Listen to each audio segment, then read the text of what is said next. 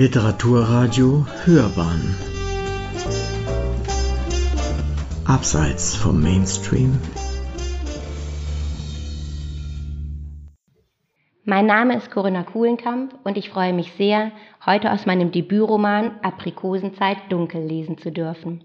Er ist letzte Woche ganz frisch im Orlando Verlag erschienen. Und ich habe mich entschlossen, gleich mit dem Anfang loszulegen, mit dem Anfang des Romans. Erinnerungen an die Wüste. Wer glaubt, der Preis eines Menschenlebens sei nicht zu beziffern, sein Wert nicht messbar und schon gar nicht gegen ein anderes Gut aufzuwiegen, der darf sich glücklich schätzen.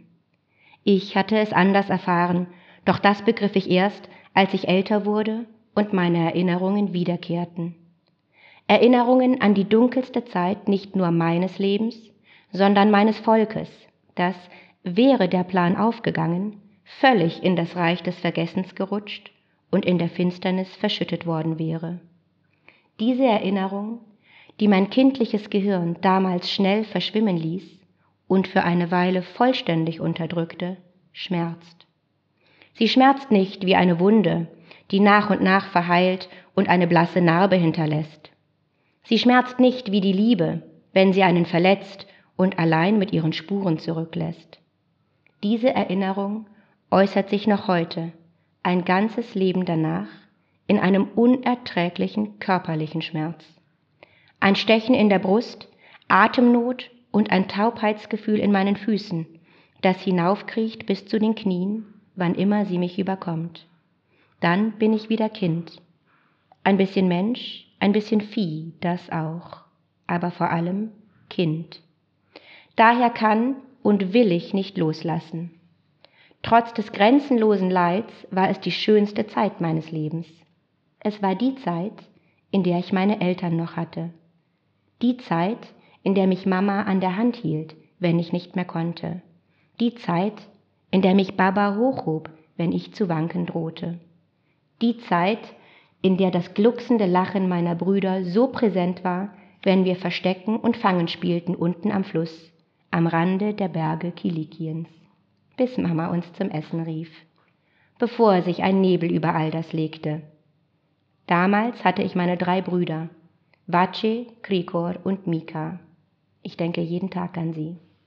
Wir waren vier. Heute bin ich eine. Ich heiße Anush. Tage und Nächte waren wir unterwegs, zu Fuß in der sengenden Hitze des Sommers 1915, in einem Meer aus Staub, festgetretenem Sand, Steinchen und kleineren Felsvorsprüngen. Getrieben von den jungtürkischen Militärs auf ihren Pferden, hinter ihnen die schnaufenden, mit Brot, Käse und Tomaten bepackten Esel, die auch das Wasser für die Offiziere und ihre kurdischen Schergen trugen. Man hätte sie eigens zu diesem Zwecke aus den Gefängnissen entlassen, flüsterten die Erwachsenen hinter vorgehaltener Hand, aber ich hörte es doch. Die Erfahrung beispielloser Brutalität sei ihre Qualifikation, sagte Baba leise zu Mama. Großmutter schnaufte und legte den Finger an die Lippen. Sie setzte weiter einen Fuß vor den anderen, langsam und vorsichtig, um nicht zu straucheln.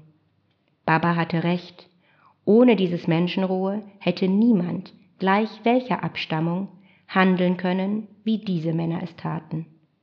Ihr Hunger nach Freiheit, ihre Gier nach Macht kostete uns alles, vielleicht sogar das letzte bisschen Würde in dieser Hölle. Ihrer Sache sicher ritten sie mit ihren Bajonetten, Pistolen und Schlagstöcken neben uns her, trieben uns an. Dabei unterhielten sie sich und lachten sogar miteinander. Wir gingen zu Fuß. Tag ein, Tag aus.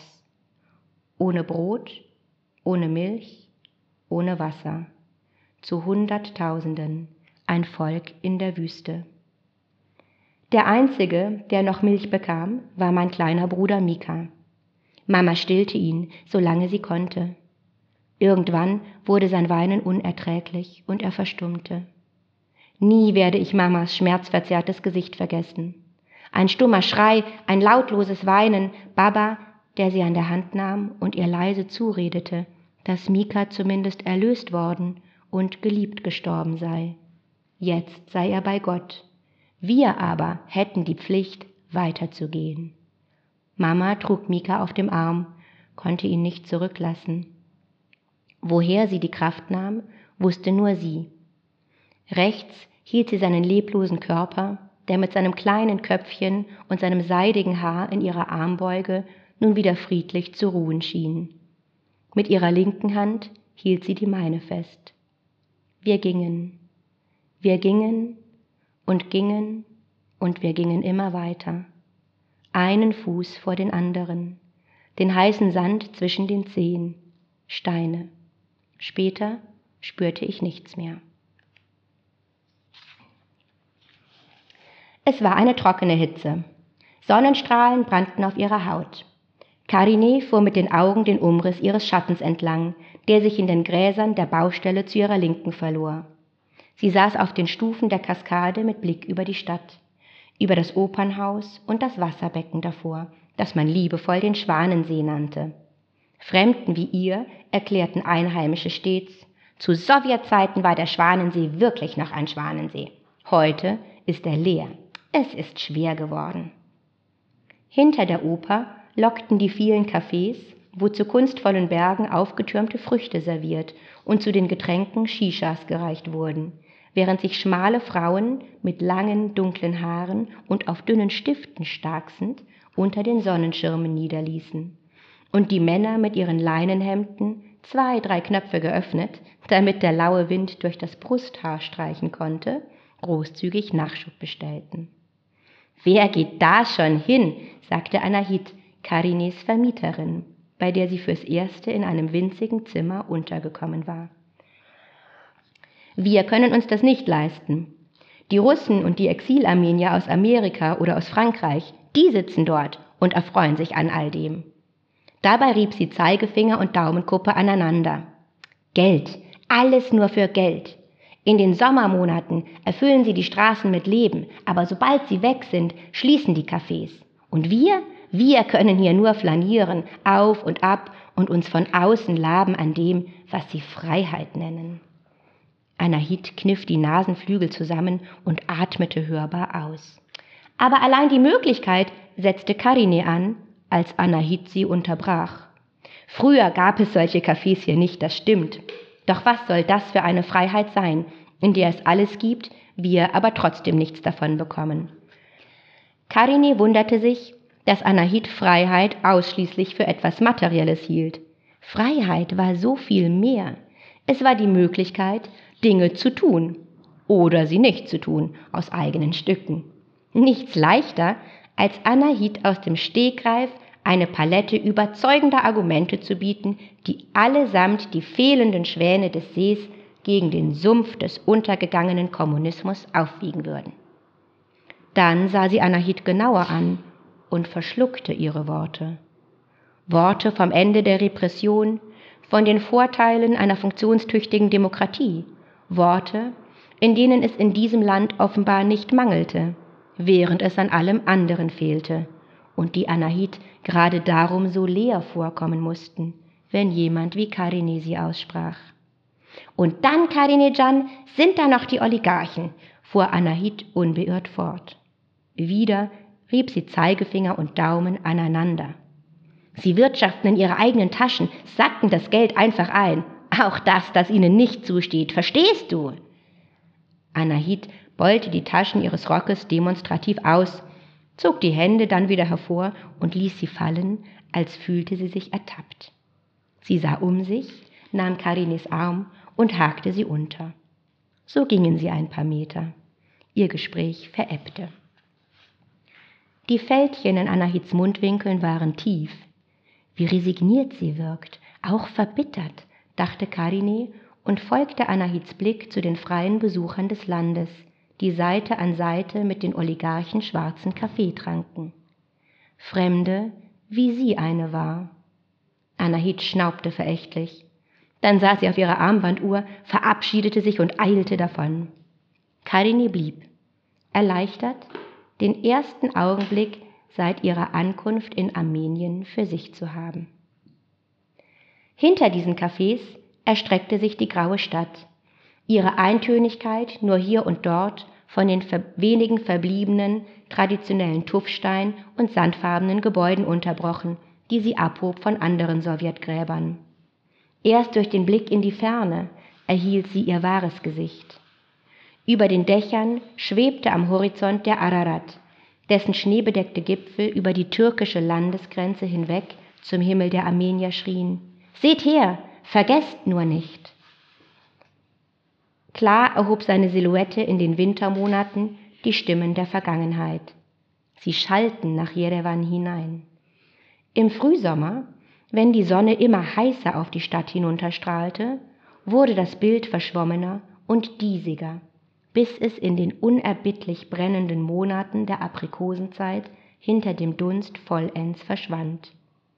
Es hatte etwas Unwirkliches, dass sie hier stand, den Ararat vor Augen, der ihr sonst bei jedem Besuch im Haus ihrer Großeltern von einem verblichenen Kunstdruck entgegensah, gefasst von einem schmalen Goldrahmen, der an der Wand hing und sich bei jedem Luftzug, der durch das Öffnen und Schließen der Tür entstand, unmerklich verschob, bis er irgendwann schief hing und Großvater ihn mit einer sanften, fast andächtigen Bewegung wieder gerade rückte.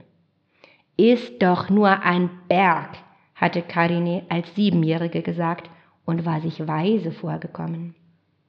Großvater blickte Großmutter an, die schloss die Augenlider einen Moment länger als sonst, und Großvater strich Karini über das Haar. Niemand kommentierte ihre Worte, doch Karini spürte, dass sie töricht gewesen sein mussten. Jäh stieg die Scham von damals aus der Magengrube empor und breitete sich in ihrem Oberkörper aus. Sie sah Großvaters schwielige Hände vor sich, seine kräftigen Finger, die sich an dem Bild zu schaffen machten. Die Schneespitzen in der Ferne, rechts Massis, der große Bruder, links von ihm Sis, die kleine Spitze. Unerreichbar und doch zentral. Und selbst im Dunst, wenn der Himmel seine Gipfel verbarg, war er da, der Berg. Seine Geschichte, seine Mahnung und seine Erinnerung blieben präsent hinter dem Unsichtbaren. Der Berg, der nicht mehr ihnen gehörte, weil Stalin ihn verschenkt hatte aus einer Laune heraus, er stand jetzt auf der anderen Seite der Grenze, war zu einem türkischen Berg geworden, vermeintlich. Und doch gehörte er zu ihnen wie zu niemandem sonst. Mit diesen Gedanken spazierte Karini durch die Stadt. Und was Karini sieht, ist ihr dann in dieser Stadt völlig fremd. Dann findet sie zu allem Überfluss auch noch die NGO nicht, bei der sie ihren ersten Job antreten soll und stellt dann ihre Entscheidung, für diesen Job nach Armenien zu ziehen, völlig in Frage. Und entnervt zieht sie sich dann nämlich wieder zurück, wo ich jetzt weiterlese. Sie ließ die Sayat Nova hinter sich und ging zurück zum Schwanensee. Mit schlechtem Gewissen setzte sie sich in das erstbeste Café und bestellte eine Cola Light. Die Lounge-Musik und die hellen Sofas unter den Schirmen passten nicht zu den Eindrücken, die sie vom Treiben der Stadt gewonnen hatte. Anahit hatte recht. Wie Enklaven waren diese Cafés, als hielten die großen Schirme alles von den Gästen ab, was wirklich vor sich ging. Ich springe jetzt hier ein ganzes Stück vor und im Laufe des Romans versucht Karine selbstverständlich herauszufinden, was eben in diesem Land und in dieser Stadt Jerewan wirklich vor sich geht. Und äh, sie fasst dann mit der Zeit auch wirklich Fuß in Armenien und findet dann auch in ihrer NGO-Kollegin Kohar eine echte Freundin. Karine taucht mit Kohar, aber natürlich auch ohne sie, ein in die Gesellschaft, mit all den Problemen dieser jungen postsowjetischen Demokratie. Sie bekommt schnell mit, dass die Jugend des Landes mangels Perspektiven ins Exil geht und das Land also wirklich verlässt. Und unter anderem geht auch Mary ins Exil, Karinis und Kohars Freundin. Nach ihrem Abschied will Karine Kohar trösten und so sitzen sie beisammen, als Kohar Karine zu erzählen beginnt.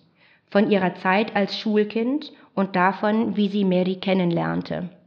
Und das war eine Zeit mitten im Karabachkrieg, äh, von den Armeniern Artsach genannt, kurz nach dem Zerfall der Sowjetunion. Und diese Zeit sitzt vielen ArmenierInnen bis heute in den Knochen. Es war eine Zeit des großen Verzichts, des Darbens, die sogenannten dunklen Jahre. Kaum Elektrizität, kaum Essen und eben die besagte Dunkelheit. Hier möchte ich gern weiterlesen. Kohar wartete mit ihrer Mutter und ihrer Schwester über zweieinhalb Stunden, um zum Metzger eingelassen zu werden. Um mehrere Ecken drängten sich die Menschen. Es war kalt. Kohar trug eine Mütze. Ihre Mutter hatte sie selbst gestrickt. Mit ihrem schönen roten Mantel leuchtete die Mutter inmitten der gebückten Menschen, grau, schwarz, dunkel. Innen, unsichtbar von außen, war der Mantel mit Pelz gefüttert. Ihre Mama hatte ihn von ihrer Mutter und die hatte ihn von ihrer Schwiegermutter, die ihn getragen hatte, als sie aus der Ferne gekommen waren vor einer Ewigkeit, als es Kohar noch lange nicht gegeben hatte. Mama zog ihn aus und wickelte ihre beiden Töchter darin ein. Ihr Rock wehte im Wind, sie rubbelte die Arme. Sieben war Kohar gewesen, vielleicht acht. Lucy schmiegte sich an sie. Die Schwestern wärmten einander. Ihre Mutter versuchte währenddessen auszuloten, ob sich das Anstehen lohnte. Schon lange vorher hatten die Menschen aufgehört zu fluchen. Keiner wollte sich beschweren. Sie darbten für eine gute Sache, das wusste auch Kohar. Und wenn Lucy nachts vor Hunger weinte, tröstete Kohar sie. Denn ihre Schwester konnte noch nicht verstehen, dass sie Hunger litten, um alles, was sie hatten, an die Front zu schicken. Zu Baba, den sie so vermissten. Die Mutter kam wieder, nahm beide in die Arme. Ich kann nicht sagen, ob es sich heute lohnt, aber zumindest hat vorne noch keiner aufgegeben. Sie warteten weiter. Kohar spürte ihre Zehen nicht mehr in der Kälte. Lucy schlief im Stehen, hatte den Kopf an die große Schwester gelehnt. Kohar pustete Wölkchen aus dem Pelz hinaus und sah ihnen nach. Sie schwirrten durch die kalte Luft. Es war nur noch eine Ecke, um die sie herum mussten. Dann wäre der Metzger in Sichtweite. Das war das Schwierigste, fand Kohar. Wenn sie das Ziel schon sehen konnte, es aber trotzdem nicht erreichbar war. Dann war kein Platz mehr für Fantasie, aber greifbar war auch noch nichts. Das Warten wurde schwer. Kopfschüttelnd schlurften die Ersten an ihnen vorüber. Hasmik, Jan! Die Mutter klang verzweifelt. Sie erkannten die befreundete Nachbarin. Mama fast demütig, flehend. Es passte nicht zu ihr. In solchen Momenten mochte Kohar sie nicht besonders. Erst als sie älter wurde, gestand sie Karine, begriff sie, dass die Mutter das für sie auf sich genommen hatte betteln. Karine hatte nicht geahnt, was die Freundin in ihrer Kindheit durchgemacht hatte. Kohar war nur drei Jahre älter, und doch klang das, was sie erzählte, nach einer fernen Zeit. Und Kohar war mittendrin gewesen. Auch Karine hätte das so erleben können, wenn sie nicht in Deutschland gelandet wäre, nahe der Weizenfelder Heimenacks. Halb, halb. Ein bisschen Deutsch, ein bisschen Armenisch. Hasmik, die Nachbarsfrau, blieb stehen. Ich habe auch nichts mehr bekommen, sagte sie, schwenkte den leeren Beutel. Meine Kinder, sagte Mama. Meine auch, sagte die Ginhasmik. Die beiden sahen einander an. Kohar war alt genug, um zu verstehen. Mit dem Ellenbogen stieß sie die Schwester. Wach auf, sagte sie, wir gehen. Lucy antwortete nicht. Sie sprach nicht viel in diesen Jahren. Manchmal dachte Kohart, sie hätte eine stumme Schwester. Auf dem Rückweg machten sie einen großen Bogen um den Eingang. Einer der Nachbarn fällte den letzten verbliebenen Baum der Straße. Passen Sie doch auf, rief Mama, zog beide Mädchen an sich.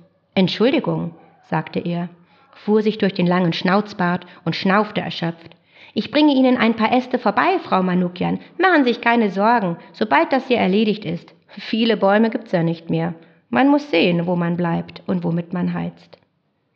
Er wies mit der Hand die leere Straße entlang. Früher hatten üppige Kronen die Wege gesäumt. Es war eine der gehobeneren Adressen gewesen, hatten Mama und Baba erzählt. Sogar einen Garten hatte das Haus ihrer Großeltern gehabt, bevor sie enteignet wurden und dort ein Plattenbau entstand, in dem sie später eine kleine Wohnung erhielten, wusste Kohar von Baba. Der Nachbar nickte den dreien zu. Kohar mochte nicht, wie er Mama ansah. Die sagte nichts und zog sie weiter. Meinst du, es wird warm heute Nacht, Mama? Kommt weiter, meine Süßen. Zu Hause machte Cor ihre Hausaufgaben. Baba ist ein tapferer Mann, schrieb sie. Seit Monaten kämpft er in Arzach.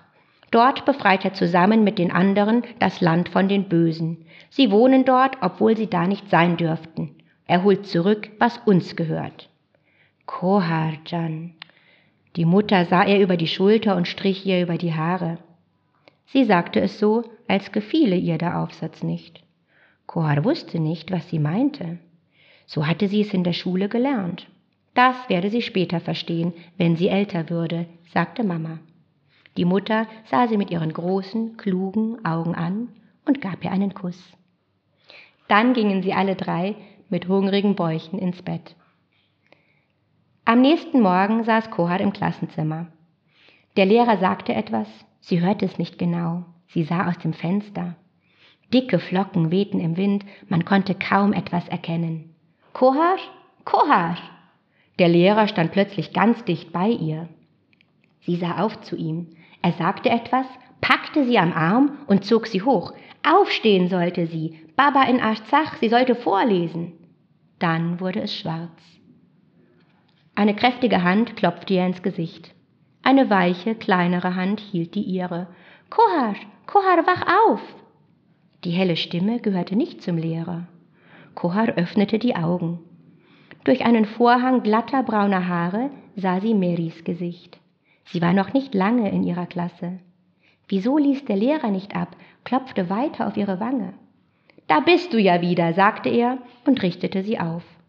Er hatte sie an die Wand geschleift oder getragen. Mit dem Rücken lehnte sie sich an, die Beine ausgestreckt. Sie hatte Kopfschmerzen und der Bauch tat weh. Er war so leer, dass alles krampfte. Der Lehrer ging nach vorn zur Tafel. Dann unterrichtete er weiter. Irgendjemand las, mein Baba. Guck mal, flüsterte Mary, ist das? Kohar stopfte es in sich hinein. Der Duft des Fladenbrots, was war darauf gewesen? Sie wusste es nicht mehr. Erst als die Bauchschmerzen nachließen, fragte sie Mary mit vollem Mund, ob sie es nicht selbst brauche, und hielt ihr einen Fetzen hin. Es war fast nichts mehr übrig. Deine Mama kommt gleich, flüsterte Mary. Kohar erschrak. Die Mutter musste arbeiten. An diesem Morgen hatte sie Apothekenschicht. Es war nicht das erste Mal, dass sie vor Hunger ohnmächtig geworden war. Sie konnten doch nicht jedes Mal ihre Mutter anrufen. Doch als sie Mama im Türrahmen sah, freute sie sich. Mama lief auf sie zu, nahm sie in die Arme.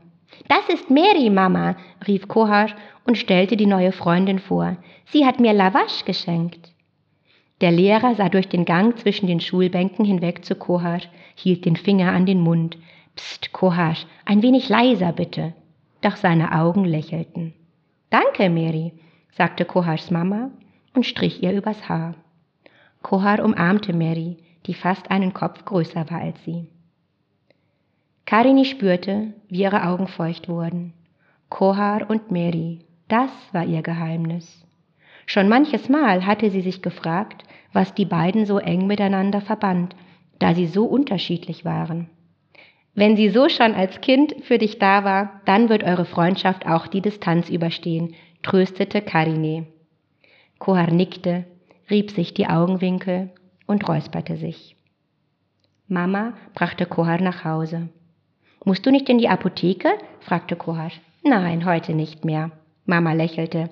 Jetzt holen wir Lusig ab und machen es uns zu Hause gemütlich. In der Wohnung setzten sich Kohar und ihre Schwester aufs Bett, kuschelten sich unter die Decke. Mama klapperte in der Küche. Sie hörten dumpfes Klatschen, dann Stille und Mamas Schnaufen. Ha, ha. So klang es, wenn sie Küchenarbeit verrichtete und sich unbeobachtet glaubte. Ob sie Teig walkte, ihn von einer Hand in die andere rollte? Dann kam sie mit verrußten Händen und zwei warmen Bechern in der Hand ins Zimmer, setzte sich zwischen die beiden. Sie hatte Tee gemacht, die brennende Kerze an den Topf und später an die Becher gehalten, damit sich das Wasser erwärmte. Pfefferminztee. Die getrocknete Minze schwamm unten. Meine beiden, sagte sie. Hast du eben Teig geknetet? fragte Kohar. Mama lachte. In der Apotheke hätten sie am Morgen Eier verteilt. Sie wollte bereit sein, wann immer Strom den Ofen erhitzen würde. Kohars Bauch grummelte, aber er krampfte nicht mehr, als sättige allein die Aussicht auf frisches Gebäck ihren Hunger. Es hieß wieder warten. Aber mit Mama und Lucy im Bett war das schön. Wieso hatte Mary Lavash übrig, Mama? fragte Kohar. Das weiß ich nicht, Süße. Vielleicht haben sie erst gestern gebacken oder sie haben mehr. Jede Familie ist anders, das weißt du doch, sagte Mama. Wenn wir backen, meinst du, wir haben genug, dass ich hier etwas mitbringen kann? Ganz bestimmt, sagte Mama. Und ich? Für mich auch? erklang Lucys glockige Stimme. Aber sicher. Mama nahm beide in die Arme. Und jetzt trinkt, bevor er kalt wird. Langsam schlürfte Kohar Schluck für Schluck ihren Tee. Die Mundhöhle wärmte sich, dann floss die Wärme den Hals hinunter in den Magen und löste sich dort auf. Draußen hatte es Minusgrade. Mir ist trotzdem kalt, Mama, sagte Lucy. Mama seufzte. Dann wärmte ein Strahlen ihr Gesicht. Bald, sagte sie, bald kommt die Aprikosenzeit. Wartet es nur ab, ihr zwei. Bald, wenn es wärmer wird, kommt der Frühling und mit dem Frühling die Sonne. Dann wachsen die Blätter wieder, draußen auf dem Land, und die Bäume fangen an zu blühen. Dann dauert es nicht mehr lang, bis sie rund und reif von den Ästen hängen. Kohar kuschelte sich an ihre Mutter und schloss die Augen. Sie konnte sie riechen, die Aprikosen, ihren süßen Duft, konnte sehen, wie sie von den Zweigen hingen, und sie konnte die Haut weich und samtig fühlen. Dann fahren wir hinaus aufs Land und pflücken Aprikosen. Wir werden eine Decke mitnehmen und picknicken. Was meint ihr? Lucik war eingeschlafen, doch Kohar hörte zu. Und Baba? fragte sie. Baba, sagte Mama, wird auch da sein. Bis dahin wird der Krieg beendet sein. Wir werden Aprikosen ernten und zusammen lachen in der warmen Sonne und Verstecken spielen. Es wird so heiß werden, dass du den Schatten unter den Bäumen suchen wirst, sagte Mama und lachte. Es war, als wäre sie schon dort, an diesem Ort. Kohar, wach auf! Mama rüttelte sie am Arm. Es war mitten in der Nacht. Schnell, komm! Kohar saß kerzengerade im Bett, band die Haare zum Pferdeschwanz und lief in die hell erleuchtete Küche. Zieh dir warme Socken an, mein Kind, leise, damit Lucy nicht aufwacht. Um drei Uhr morgens hatte man ihnen Strom zugewiesen. Eine Stunde exakt. Blech für Blech schoben Mama und Kohar den vorbereiteten und geformten Teig in den Ofen, leerten die heißen Tabletts und füllten sie in Windeseile wieder auf. Der Backofen streute warmes Licht, der Steinboden glänzte. Verschwitzt strich sich Mama die Haare aus der Stirn. Mein kleines Mädchen, sagte sie, mein kleines, großes Mädchen. Sie umarmte Kohar fest. Dann gingen sie zurück ins Bett. Kohar kuschelte sich in die Arme ihrer Mutter, stolz, dass sie ihr geholfen hatte. Lucy hatte nichts bemerkt. Sie hatte die Nacht verschlafen. Kohar freute sich auf ihr Gesicht, wenn sie aufwachte und es frisches Gebäck zum Frühstück geben würde. Für Mary wollte sie unbedingt einen geflochtenen Zopf einpacken. Das murmelte sie beim Einschlafen. Natürlich, Kohar Janik, bald. Bald kommt die Aprikosenzeit. Mama hauchte ihr einen Kuss auf die Haare und schlief ein, bevor Kohar die Augen wieder schloss. Lange Jahre wartete Kohar auf diese Aprikosenzeit. Die Aprikosen kamen und gingen. Sie wuchsen, reiften, fielen herab. Dann kam der Winter und mit ihm wieder Kälte und Dunkelheit und Hunger. Irgendwann kam der Waffenstillstand. Vor der Welt ein ungeklärter, manifester Konflikt. Die Welt sah weg. Aserbaidschan erhielt Unterstützung von der Türkei und die Welt brauchte die Türkei. Die Armenier hatten ihr Land zurück Arzach wurde eigenständig, ein kleiner, winziger, unabhängiger Staat, offiziell. Doch eigentlich gehörte er zu Armenien. Ost und West, die Republik, Spender aus dem Exil, sie alle finanzierten. Bergkarabach blühte. Nur Armenien selbst blieb dunkel. Baba kam zurück. Kohar und Mary studierten. Lusig begann mehr zu sprechen. Doch die Aprikosenzeit kam nie, nie so, wie ihre Mutter sie ausgemalt hatte, nicht üppig und nicht hell. Karine schwieg. Sie wischte ihre Tränen fort, beugte sich vor und nahm Kohars Hand. Ist, ist schon in Ordnung, wehrte Kohar ab. Draußen war es dunkel geworden. Karini stand auf und schaltete das Licht ein. Durch die geschlossenen Fenster hörten sie dumpf das Geplätscher der Wasserspiele. Khachaturians Säbeltanz peitschte über die Dächer und die Straßen hinein in die Häuser zu den Menschen, feurig und voller Energie, als wäre nie etwas gewesen.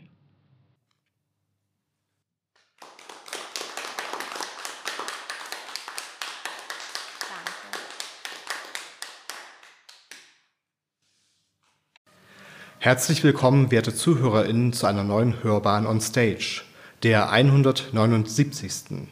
Wir senden aus unserem gläsernen Studium Gasteig, dem Pixel, und begrüßen Corinna Kuhlenkamp mit ihrem Debütroman Aprikosenzeit dunkel. Unser Gast ist vielfältig. Sie studierte Politikwissenschaften und Völkerrecht in München und Harvard und promovierte in diesen Fächern an der LMU München. Sie ist Autorin und erzählt, wie es im Klappentext ihres Romans heißt, einfühlsam und überzeugend von den Spannungen, die ein Leben mit unterschiedlichen Wurzeln in Deutschland mit sich bringt. Unser Gast hat armenische und deutsche Wurzeln. Mit dir, Corinna, möchte ich heute über dich und dein Schreiben sprechen, über deinen Weg zur Autorin, über das Leben und Denken in zwei Sprachen, vielleicht auch noch mehr, über das Leben in und mit zwei Kulturen, der armenischen und der deutschen, darüber, wie stark die Vergangenheit uns und unsere Gegenwart beeinflussen kann und darüber, was Freiheit bedeuten kann. Corinna, wunderbar, dass du den Weg zu uns gefunden hast. Vielen, vielen Dank für die Einladung. Ich freue mich auch sehr, hier zu sein. Du selbst bist zweisprachig aufgewachsen. Armenisch und Deutsch sind deine Sprachen. Deine Kurzbiografie in der Prosathek dazu vielleicht auch gleich noch mehr, verrät uns, dass bei Verwandtschaftstreffen auch noch andere Sprachen zu hören sind. In wie vielen Sprachen spricht und denkt deine Familie? Da müsste ich wahrscheinlich, um ganz korrekt zu antworten, wirklich nachzählen. Aber die dominanten Sprachen sind äh, für uns Deutsch und Armenisch und dann ist ein Großteil der Verwandtschaft in den USA, mhm. die wiederum also alle Armenisch und Englisch mitbringen aber Hintergründe bringen dann auch Arabisch noch mit. Es gibt weitläufige Verwandtschaft in Frankreich, die dann bei größeren Familienfesten auch Französisch noch mitbringt. Und das spiegelt eigentlich auch die Geschichte der Armenier wider, die in alle Welt verstreut leben und dann natürlich auch immer mehr Sprachen einfließen lassen in das Familienleben. Ja, es muss spannend sein, bei euch am Tisch zu sitzen. Also das man versteht fast nichts wahrscheinlich als, ähm, als Außenstehender, aber muss bemerkenswert sein, wenn so die Sätze in verschiedenen Sprachen hin und her fliegen. Das finde ich toll. Naja, also wir sind jetzt ja auch nicht jeden Tag bei großen ja. Familientreffen, aber bei uns, äh, also in meinem Elternhaus, sind es wirklich konsequent zwei Sprachen, Deutsch und Armenisch. Und das wechselt dann ganz äh, selbstverständlich hin und her. Und da muss man dann auch nicht umdenken, sondern ich bin da immer, und nicht nur ich, sondern wir alle sind da immer in beiden Sprachen zu Hause. Mhm. In welcher Sprache flucht es sich denn besser? Im Armenischen oder im Deutschen oder vielleicht im Pfälzischen? das ist eine sehr schöne Frage. Das Pfälzische beherrsche ich leider nicht, obwohl ich da unheimlich gerne aufgewachsen bin und bis heute die Pfalz sehr liebe und immer wieder gerne dort bin aber Pfälzisch sprechen kann ich also nicht. Äh, was das Fluchen auf Armenisch betrifft, so ist ja meine Mutter dafür zuständig, dass ich das Armenische erlernt habe. Und sie war klug genug, meinen Geschwistern und mir keinerlei Flüche beizubringen, sodass ich in Armenien so manches nicht verstehen konnte. und das deutsche Fluchen habe ich auch nicht von meinem Vater, sondern dann wahrscheinlich auf dem Schulhof irgendwann mal aufgegriffen. Also es ist eine sehr gute Frage, die ich aber leider nicht abschließend beantworten kann. Jetzt zu deinem Weg zum Schreiben. Bevor wir jetzt zu deinem Buch kommen, möchte ich gerne mit dir den Weg nachgehen, äh, der dich zum Schreiben geführt hat. Geschrieben hast du ja auch schon vor deinem Romandebüt. als Wissenschaftlerin beispielsweise. Politikwissenschaften und Völkerrecht. Wie bist du zu diesem Studium gekommen? Was hat dich zu diesen Disziplinen geführt? Das, also wenn ich ausholen darf, ja. Dann äh, verbindet sich nämlich beides in der Antwort, sowohl mein Weg zum Schreiben als äh, Romanautorin als auch der zur Politikwissenschaft. Es ist also so, ich war fünf, da wollte ich schon Bücher schreiben, da kannte ich noch nicht mal alle Buchstaben des Alphabets. Und ich habe dann, wie wahrscheinlich andere Kinder auch, die das gerne wollen, angefangen, für meine Mutter schon im Kindergarten Bücher zu basteln und die paar Buchstaben äh, zu illustrieren, die ich da irgendwie kannte. Und dieser Wunsch, schreiben zu wollen, wirklich ernsthaft zu schreiben, den habe ich immer in mir getragen. Der ist nie weggegangen. Und als ich ungefähr, ich glaube, zehn war, fiel mir auf, dass immer, wenn ich Bücher las, und natürlich las ich viel, ähm, dass auf den Buchklappen, in denen die Autorenbiografien der Kinderbücher vorgestellt wurden, häufig stand, arbeitet als Journalist oder arbeitet als Journalistin und lebt in München. Dann habe ich gedacht, na klar, logische Konsequenz, bevor ich Bücher schreibe, muss ich Journalistin werden. Und habe dann tatsächlich auch, äh, da war ich relativ jung als Schülerin, angefangen, auch äh, für die Regionalzeitung erstmal und später dann eben auch mehr, äh, journalistisch zu schreiben. Bis dahin, dass ich äh, während des Abiturs an der Kölner Journalistenschule angenommen wurde.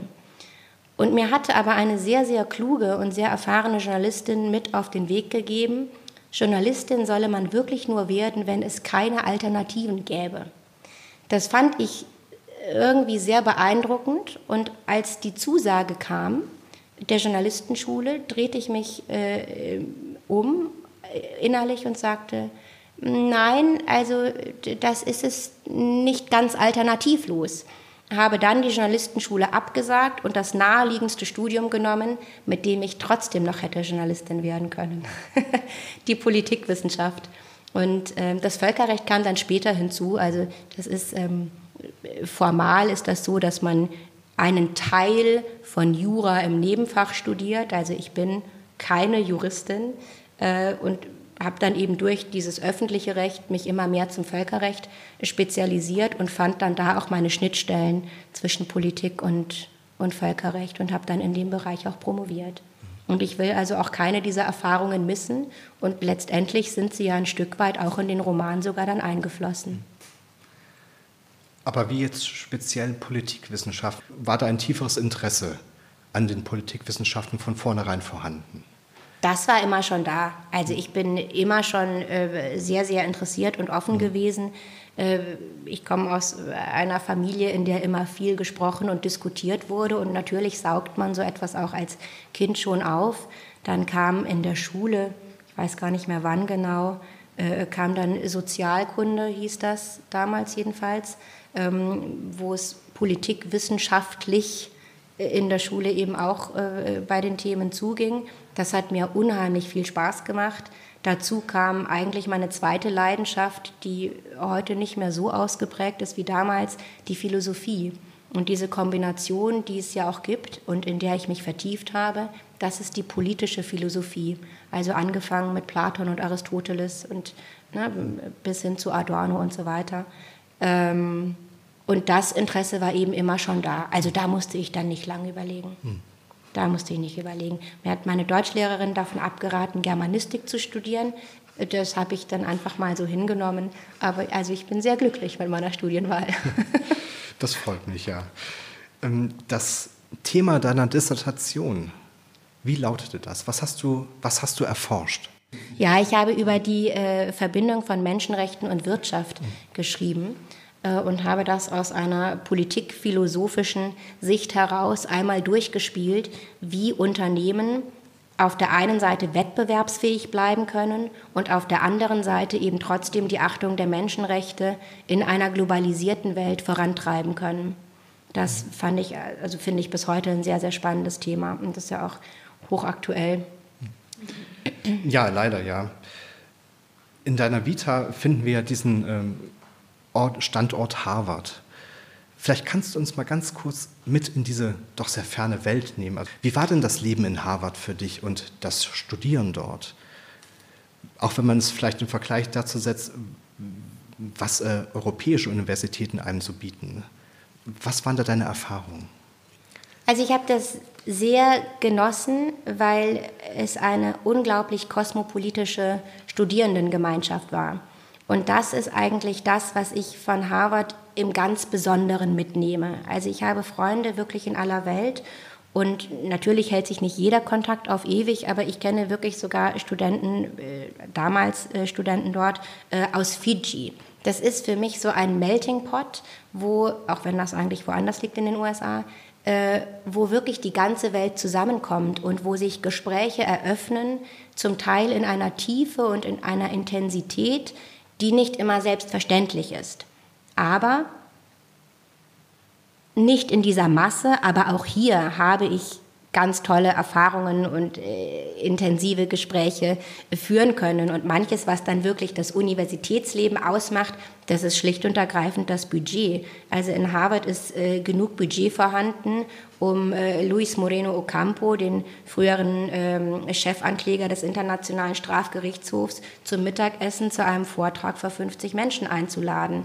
Und äh, da habe ich diskutiert mit ähm, Javier Solana, äh, und mit ihm darüber gesprochen, ob die EU zum Beispiel plant, mal eine europäische Armee aufzubauen. Und er sagte, nein, unsere Waffe ist die Diplomatie. Also das sind natürlich ganz schöne Erlebnisse oder ich durfte Orhan Pamuk erleben in Vorlesungen. Das ist natürlich einfach schön. Aber das, was das Studium selbst ausmacht, die Inhalte, die verändern sich ja nicht. Also man würde vielleicht fast sagen, am Ende kochen sie dort auch mit Wasser. Aber es ist eben eine geballte Menge sehr, sehr interessierter Menschen, die da aufeinander trifft. Aber ich muss wirklich sagen, also ich möchte da auch eine Lanze äh, für die LMU München brechen. Ich habe hier ein ganz, ganz tolles, bereicherndes Studium erlebt. Ich hatte wunderbare Professoren, äh, wurde da sehr gefördert und vielleicht liegt es ein Stück weit auch daran, was man selber macht. Vielleicht muss man hier ein bisschen mehr Eigeninitiative ergreifen und wird dann nicht jeden Tag äh, zu solchen Mittagessen eingeladen. Aber schön und, und hilfreich studieren kann man hier auch sehr gut. Harvard ist in Cambridge, Cambridge geht über in Boston. Das ist sowieso eine wirklich weltläufige Stadt, eine extrem offene Stadt. Übrigens eine, wo ich zum ersten Mal im Leben Armenisch auf der Straße an der Ampel hörte. Ähm, das war mir bis dato in Deutschland nicht passiert. Insofern, glaube ich, muss man da wahrscheinlich von Universität zu Universität auch nochmal unterscheiden.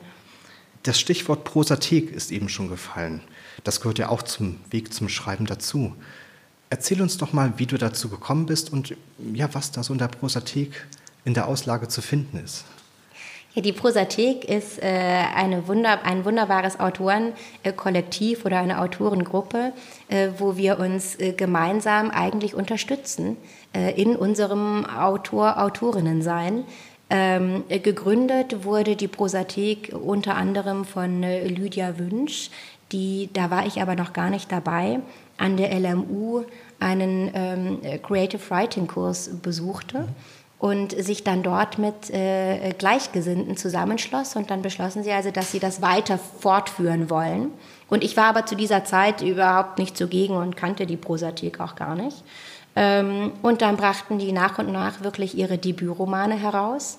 Und als ich mein Manuskript äh, der Aprikosenzeit zu Ende geschrieben hatte, ging ich in eine Buchhandlung, um ein völlig anderes Buch zu kaufen und kam aber irgendwie mit der Buchhändlerin ins Gespräch.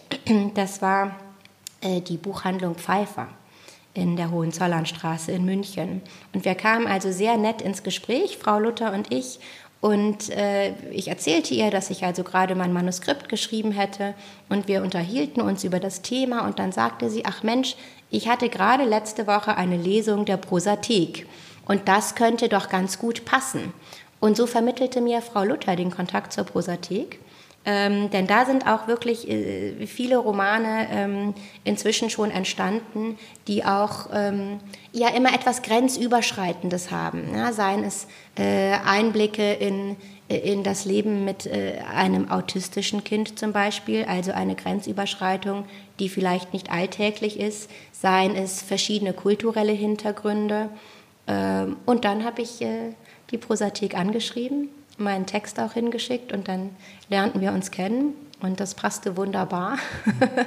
und jetzt darf ich auch Teil der Prosathek sein, genau. Aber den, diesen Roman hatte ich schon fertig geschrieben.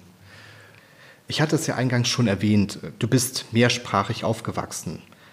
Magst du uns einen Einblick in deine Kindheit geben, was diesen Aspekt anbetrifft? Das ist eine ganz spannende Frage, die mir ab und zu mal gestellt wird von Menschen, die eben nicht mit zwei Sprachen aufgewachsen sind. Wenn man aber so aufwächst, dann ist es natürlich das Normalste der Welt. Also ich kann mir überhaupt nicht vorstellen, wie es ist, ohne eine Art Geheimsprache ausgestattet zu sein. Nun ist ja das Armenische auch eine Sprache, die einfach sehr, sehr selten ist und von ganz wenigen hier auf der Straße verstanden wird. Das ändert sich jetzt gerade so ein bisschen. Es gibt jetzt mehr ArmenierInnen äh, auch in Deutschland. Aber äh, es ist vor allen Dingen eine Sprache, in der man in der Öffentlichkeit eigentlich nicht verstanden wird. Ähm, und das ist so, dass ich eigentlich überall auf der Welt immer die Möglichkeit hatte, mich über Dinge auszutauschen, die man vielleicht nicht unbedingt normalerweise an der U-Bahn-Station oder laut im Café besprechen würde. Das ist so das eine. Ansonsten ist es wirklich, kann ich nur sagen, ganz unspektakulär normal, denn Kinder saugen alles wie ein Schwamm auf. Äh, also als ich geboren wurde, sprach meine Mutter immer schon Armenisch mit mir, meine Geschwister ebenfalls, mein Vater immer Deutsch es war nie ein Problem. Das war früher wahrscheinlich äh, nicht so üblich, aber heute kommt das ja in vielen Familien vor. Wie mich das prägt, ähm, dieses in beiden Kulturen auch zu Hause sein, das geht jetzt ein bisschen über die Sprache hinaus. Mm, aber ich denke sehr schön. Also ich habe als Kind das große Glück gehabt und jetzt als Erwachsene natürlich auch, äh, zweimal im Jahr Weihnachten zu feiern. Das war immer ganz wunderbar. also einmal am 24. Dezember. Das war so unser Hauptweihnachten. Und dann wurde aber am 6. Januar, wenn die Armenier Weihnachten feiern, äh, auch nochmal gefeiert. Das war immer etwas, worum mich äh, meine Freundinnen und Freunde sehr beneidet haben. ja, gut, dem kann ich was abgewinnen. Ja. Ich bin auch auf diese Fragen deswegen gekommen, weil der Klappentext deines Romans ähm, ja auch davon explizit spricht, von unterschiedlichen Wurzeln.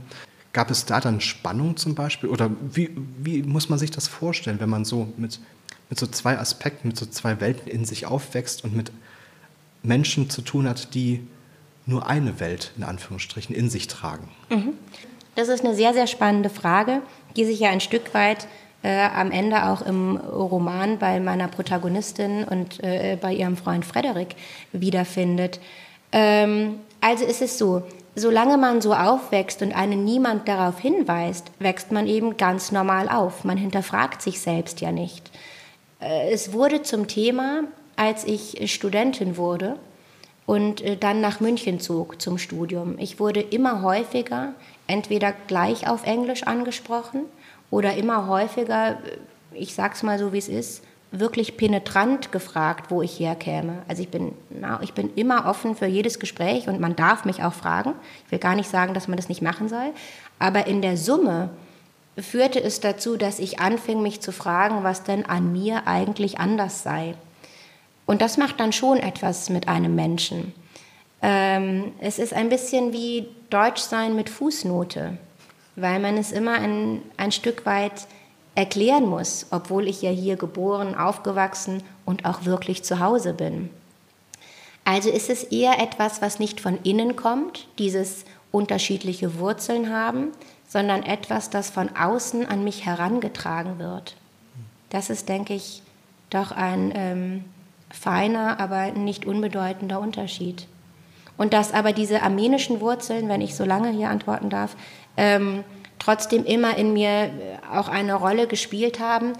Äh, das kann ich nur bestätigen, ohne das aber rationalisieren zu können. Also ich hatte die Idee zu diesem Roman, die allererste, äh, mit 15. Das heißt, dieses Thema des Völkermords ist in mir drin. Und dieser Anfang, so wie er heute im Buch steht, der stand in meinem Kopf mit 15 schon. Das heißt, das ist schon irgendwie immer Teil meiner Person gewesen.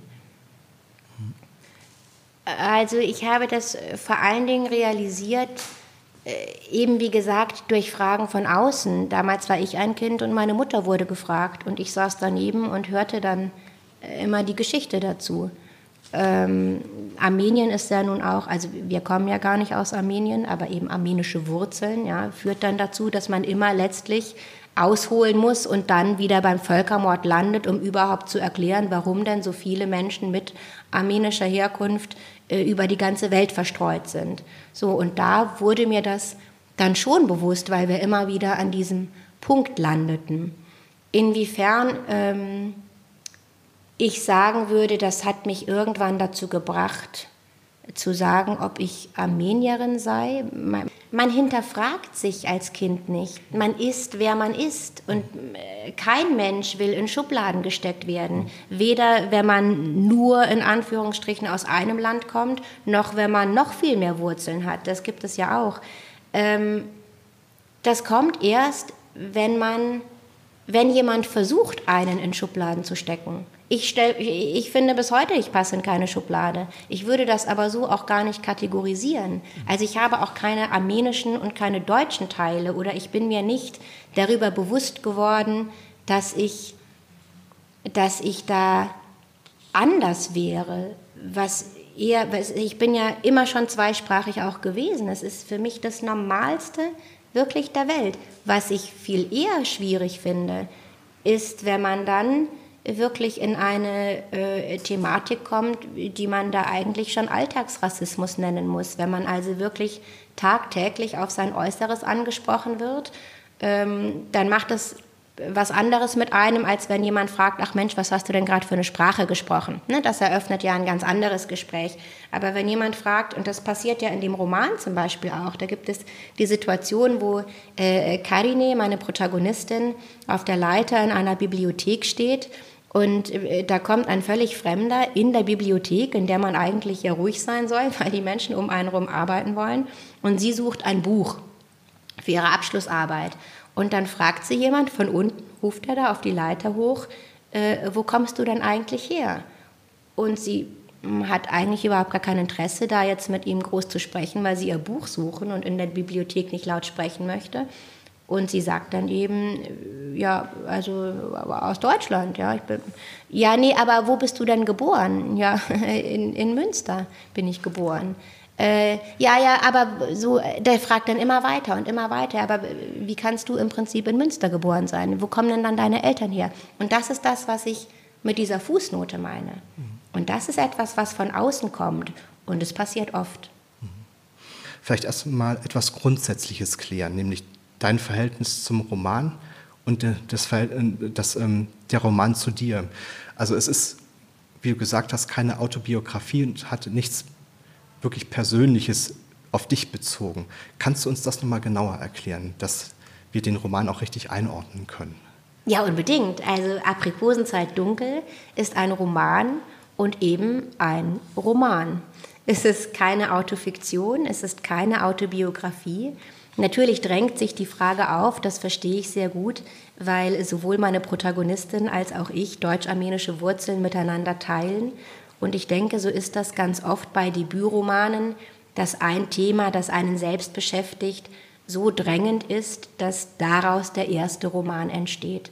Und insofern sind das natürlich Themen, die mich beschäftigen. Aber diese gesamte Geschichte in der Aprikosenzeit dunkel ist Fiktion. Karine ist eine ganz andere Person als ich. Sie agiert anders. Äh, sie nimmt äh, zum Beispiel auch ähm, alltagsrassistische Erfahrungen ähm, sich sehr zu Herzen, wo ich, glaube ich, ganz anders äh, reagieren würde. Ähm, und dann ist es einfach auch so gewesen, sie reist da dann nach Armenien, weil sie aus ihrer Orientierungslosigkeit und Lethargie heraus dann irgendwann durch ein Gespräch ihrer Großmutter überhaupt erst merkt, dass vielleicht der Weg nach vorne erstmal voraussetzt, dass sie zurückblickt zu ihren Wurzeln. Und dann zieht sie ja wirklich nach Armenien. Sowas habe ich nie gemacht, sondern ich bin mit der Idee im Kopf, einen Roman zu schreiben, in dem Armenien auch eine Rolle spielt, nach Armenien gereist. Also das heißt, ähm, nicht ich bin die Vorlage und dann ist der Roman entstanden, sondern umgekehrt. Ich habe recherchiert und bin sozusagen meiner Protagonistin hinterhergereist. Karini kommt dort an in Jerewan, was ja auch nochmal, wie wir auch im Roman dann sehen werden, also jeder, der ihn liest, wird es dann merken, Stadt und Land sind dann ja auch nochmal zwei unterschiedliche Dinge, komplett unterschiedliche Dinge. Und ähm, sie merkt, dass, dass äh, scheinbare Gewissheiten keinen Bestand haben. Also das, was sie von ihrer Familie mit auf den Weg bekommen hat in ihrer Kindheit. Eben, du hast auch in dem Vorgespräch gesagt, das eine sind die Exilarmenier und das andere sind die, die tatsächlich vor Ort in Armenien als Bürger leben. Das sind zwei ganz unterschiedliche Dinge. Aber natürlich will ich dich jetzt trotzdem auch fragen, wie war, was war dein allererster Gedanke, als du dort ankamst in Armenien? Was ging dir da durch den Kopf? Also ich finde das äh, sehr schön, dass dich dieser Teil so berührt hat. Ja. Und genau das ist ja auch so ein bisschen die Hoffnung, dass äh, dieser Roman ja auch viele Menschen mit ganz unterschiedlichen Geschichten äh, so anspricht.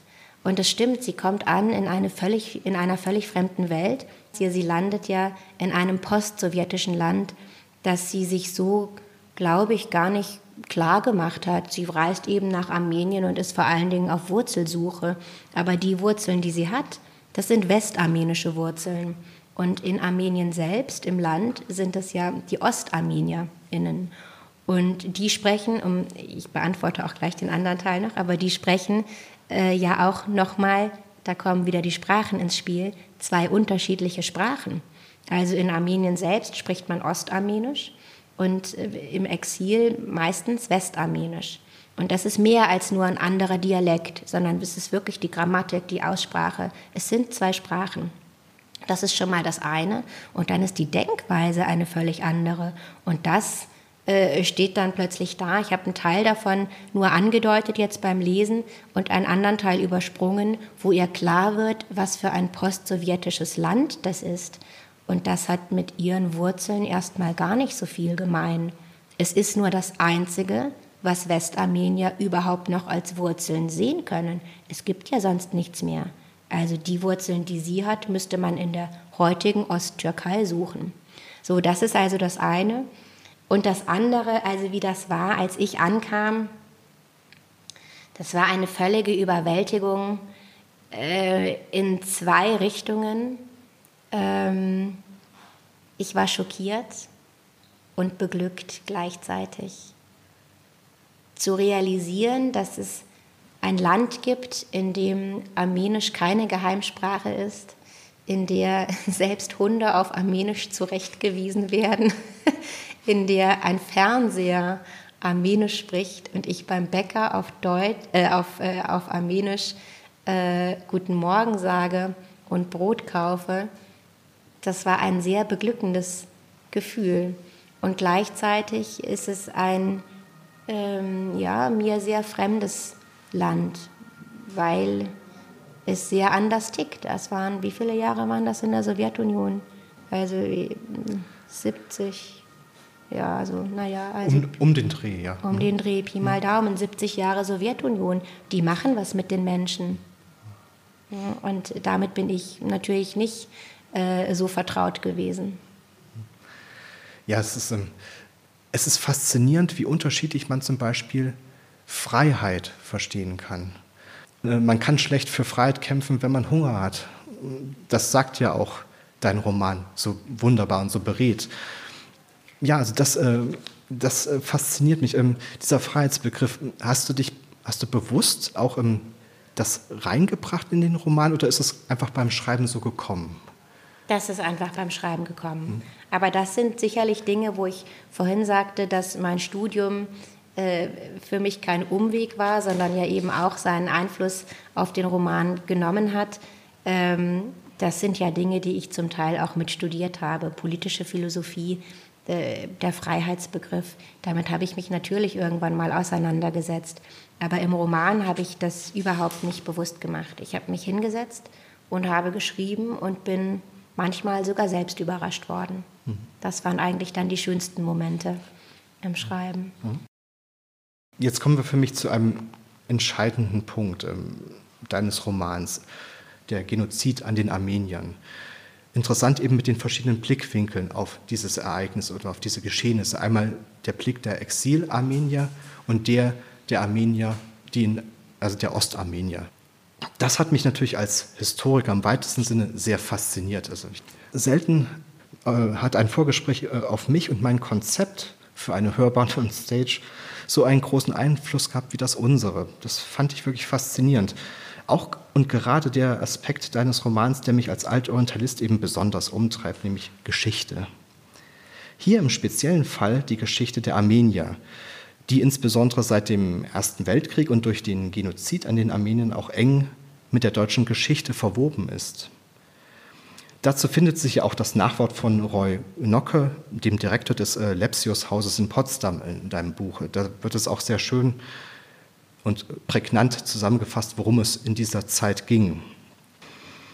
Nicht selten hat sich dann auch die ganz hohe Politik und nicht zuletzt auch Kaiser Wilhelm direkt eingemischt. Die Deutschen waren im Osmanischen Reich präsent und stützten dieses politisch und militärisch. Und sie wussten um den Völkermord, taten aber nichts, um diesen diesem Verbrechen Einhalt zu gebieten.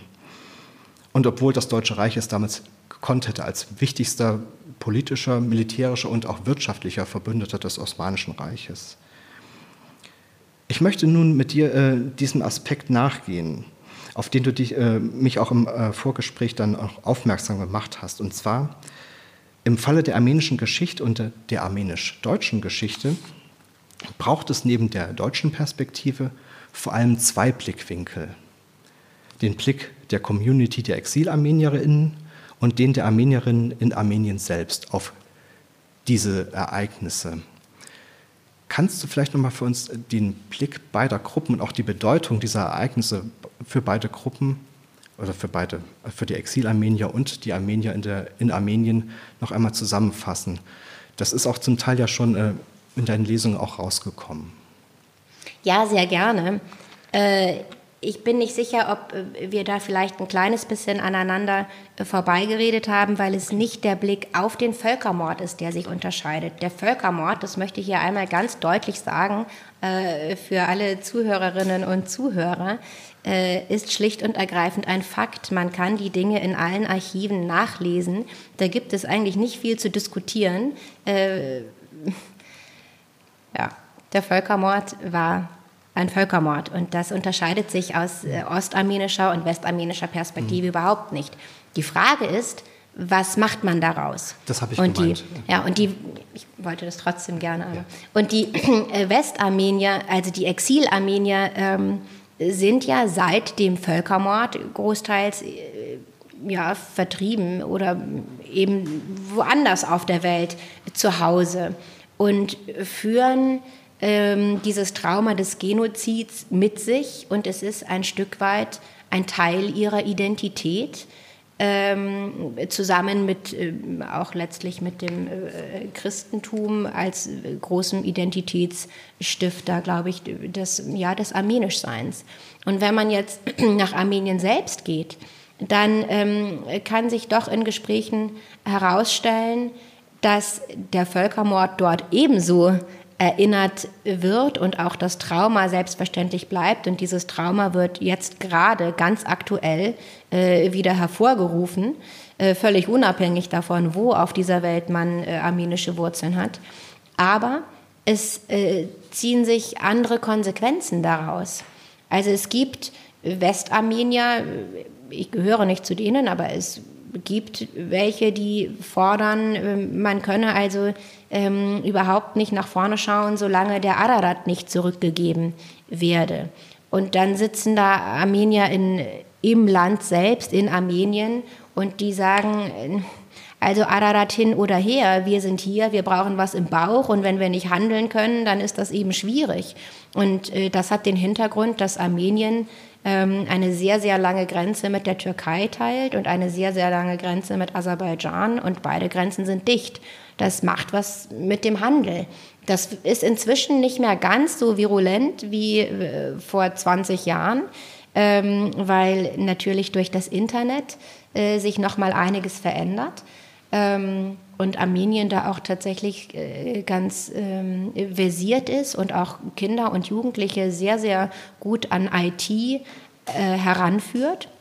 Das heißt, sie machen sozusagen das Beste aus ihrer Situation, aber nichtsdestotrotz äh, zieht man andere Konsequenzen. Ja, es ist leicht, wenn man äh, einen vollen Bauch hat und ein Dach über dem Kopf, äh, über die weiteren Werte zu sprechen. Das bezieht sich aber auf alle Themen, denke ich, als wenn man in einem Land im Prinzip eingekesselt ist und äh, ja, in Armut lebt. Es ist ja spannend, dass sich ähm, die Geschichte also sie wiederholt sich leider doch. Das heißt immer, Geschichte wiederholt sich nicht.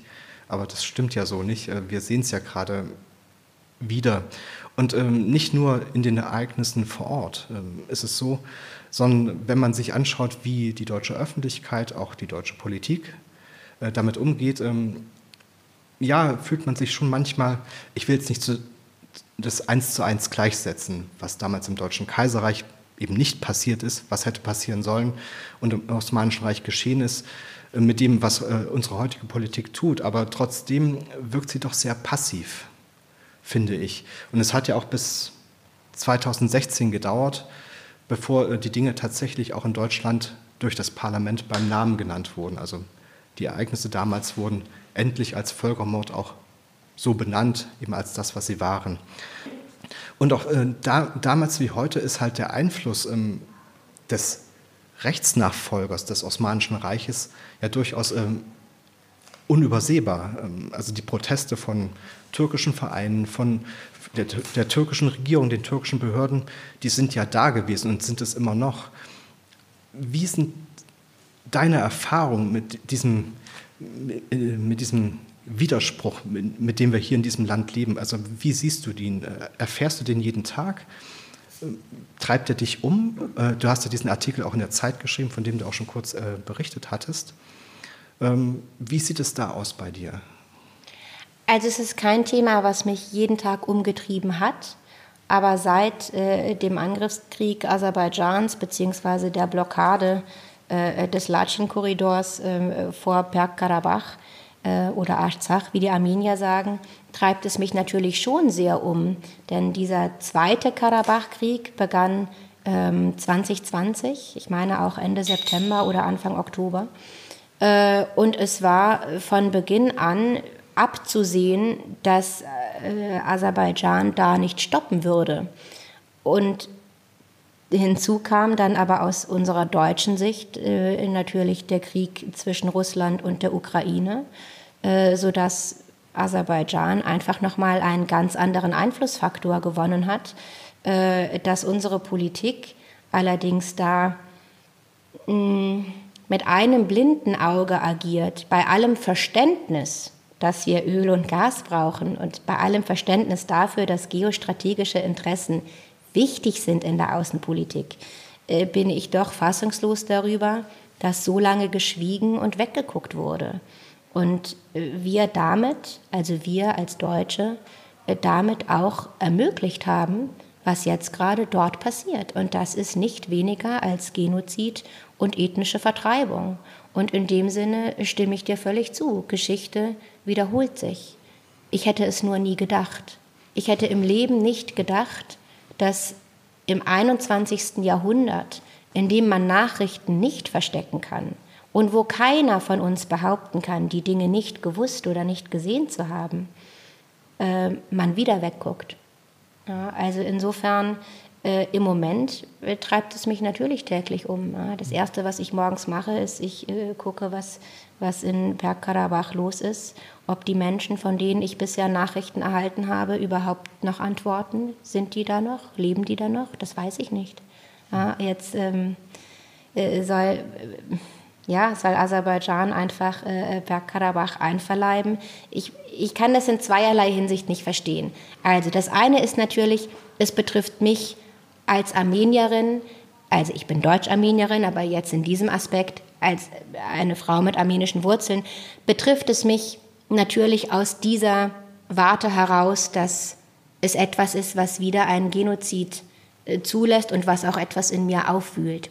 Das ist das eine. Aber das andere ist auch wirklich aus ganz rationaler äh, deutscher, nicht armenischer Sicht. Wir gucken weg und senden die Botschaft an Diktatoren dieser Welt, dass sie durch einen Angriffskrieg ihre Länder vergrößern können, dass sie mit Menschen umgehen können, wie sie möchten. Sie sprechen, also Aserbaidschan spricht äh, von Armeniern als dem Tumor, von Ungeziefer. Das sind Dinge, die rütteln mich auch als Deutsche auf, weil ich dann sehr schnell auch an das Dritte Reich denke. Und ich kann nicht verstehen, wie Deutschland in doppelter Hinsicht da nicht tätig wird. Beziehungsweise nicht früher auch einfach Druck ausgeübt hat. Denn wenn man früher Druck ausübt, dann ist das Tätigwerden am Ende gar nicht nötig.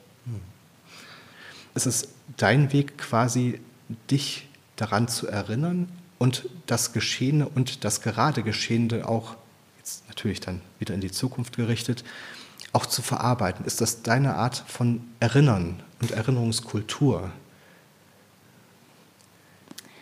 Ähm, das lenkt den Blick sehr auf den Völkermord. Als ich angefangen habe, diesen Roman zu schreiben, war es mir sehr wichtig, keinen Völkermordroman zu schreiben, sondern zu zeigen, dass es eben modernes armenisches Leben gibt. In Deutschland ist es so, bis heute, also vielleicht ist es jetzt Stand heute mit den Nachrichten nochmal anders, aber bis die Resolution 2016 im Bundestag zur Anerkennung des Völkermords verabschiedet wurde, war das häufig so, dass wenn diese Fragen kamen, welche Wurzeln ich habe, die Menschen Armenien überhaupt nicht kannten. Ganz, ganz häufig, auch wirklich auch in belesener Studentenschaft. Ähm, es ist einfach ein unbekannter Fleck dieser Erde. Und es war mir ein Anliegen äh, zu zeigen, es gibt auch ja, modernes armenisches Leben. Und das, was dann manche kannten, war eben der Völkermord, aber es gibt so viel mehr. Und insofern ist das für mich keine Verarbeitung von Erinnern, aber eine moderne armenische, also es ist ja eine deutsch-armenische Geschichte, lässt sich eben nicht ohne diesen Anker des Völkermords erzählen, weil er zu weit hineinreicht, auch in das moderne Leben. Du hast hier und jetzt einen Wunsch frei, der ohne jedwede Einschränkung in Erfüllung gehen wird. Welcher Wunsch wäre das? Ich würde mir wünschen, dass der Krieg um Bergkarabach sofort gestoppt wird und die Menschen nicht, ohne dass die EU sich einsetzt, da einfach eines Völkermords unterzogen werden. Mhm. Ein schöner Wunsch, den ich nur, den wir alle sicher untersch äh, unterschreiben können und unterstützen wollen. Die letzte Frage. Hast du eine Frage an mich? Welche Stelle hat dir im Roman am besten gefallen? Am besten gefallen hat mir tatsächlich, weil sie so erhellend war für mich, die Stelle auf Seite zwischen 11 und 13. Da hast du mich quasi ja, desillusioniert. Du hast mich auf den Boden geholt, nämlich als die Vermieterin von Karine eben erklärt oder unbewusst erklärt, was Freiheit eigentlich für sie in Armenien erst einmal bedeutet. Und äh, sie hat damit Karine geerdet und mich auch. Das fand ich toll. Das freut mich sehr. Vielen, vielen Dank. Bevor ich jetzt zur Extro komme, will ich noch zwei Bekanntmachungen bringen. Und zwar, Corinna wird am 26. September um 19.30 Uhr in der Buchhandlung Lehmkuhl lesen. Und kommet zuhauf, kann ich dazu nur sagen. Und am 27. September um 19 Uhr mit äh, ihrer Verlegerin Annette Michael äh, vom Orlando Verlag im Buchpalast präsent sein. Also wie gesagt, die Gelegenheit ist günstig. Werte Zuhörerinnen, dies war die 179. Folge von Hörbahn on Stage. Hören heißt dabei sein. Zu Gast war bei uns Corinna Kuhlenkamp mit ihrem Debütroman Aprikosenzeit dunkel, gerade eben erschienen im Orlando Verlag.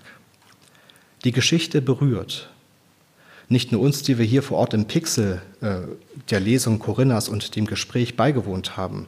Nein, die Geschichte wird auch alle berühren, die diesen Podcast hören. Sie wird alle berühren, die zu diesem Buch greifen. Doch weshalb ist das so? Aprikosenzeit Dunkel konfrontiert uns. Zum einen mit der Geschichte unseres Landes, mit unserer Erinnerungskultur Vor wenig mehr als 100, 100 Jahren war das damalige Deutsche Kaiserreich direkt in den Genozid verwickelt, der an den Armeniern verübt wurde. Die Zeugnisse dafür sind eindeutig und zahlreich. So eindeutig und so zahlreich, dass das Schweigen und die Untätigkeit der späteren Staaten als Rechtsnachfolger ungeheuer laut erscheint. Erst im Jahre 2016, am 2. Juni, verurteilte der Deutsche Bundestag die damaligen Geschehnisse und benannte sie als das, was sie eben waren, ein Völkermord. Und trotz dieser Fortschritte blieb es weiterhin still. Zu still angesichts der derzeitigen Geschehnisse in Bergkarabach und all der Ereignisse, die dahin führten. Aprikosenzeit dunkel kann uns aber auch ganz persönlich berühren. Bei mir jedenfalls war das so. Wir alle kommen von irgendwoher und wir alle waren irgendwo einmal fremd, gehörten nicht dazu. Und ab und an hat man vielleicht auch mal anderen das Gefühl vermittelt, fremd zu sein.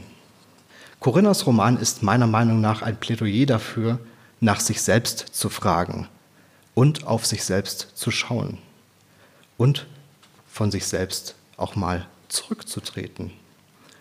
Aus der Entfernung sieht vieles anders aus, auch man selbst. Ich möchte Aprikosenzeit dunkel weiterempfehlen. Unbedingt. Lesen Sie dieses Buch und lernen Sie bei Gelegenheit die Autorin kennen. Corinna, vielen Dank für diese Hörbahn on Stage.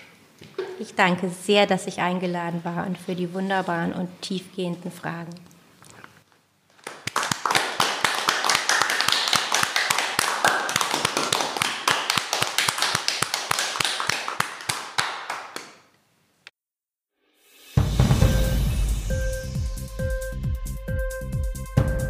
Die Sendung gefallen? Literatur pur, ja, das sind wir. Natürlich auch als Podcast. Hier kannst du unsere Podcasts hören. Anchor, Spotify, Apple Podcast, iTunes, Google Podcasts, radio.de und viele andere mehr.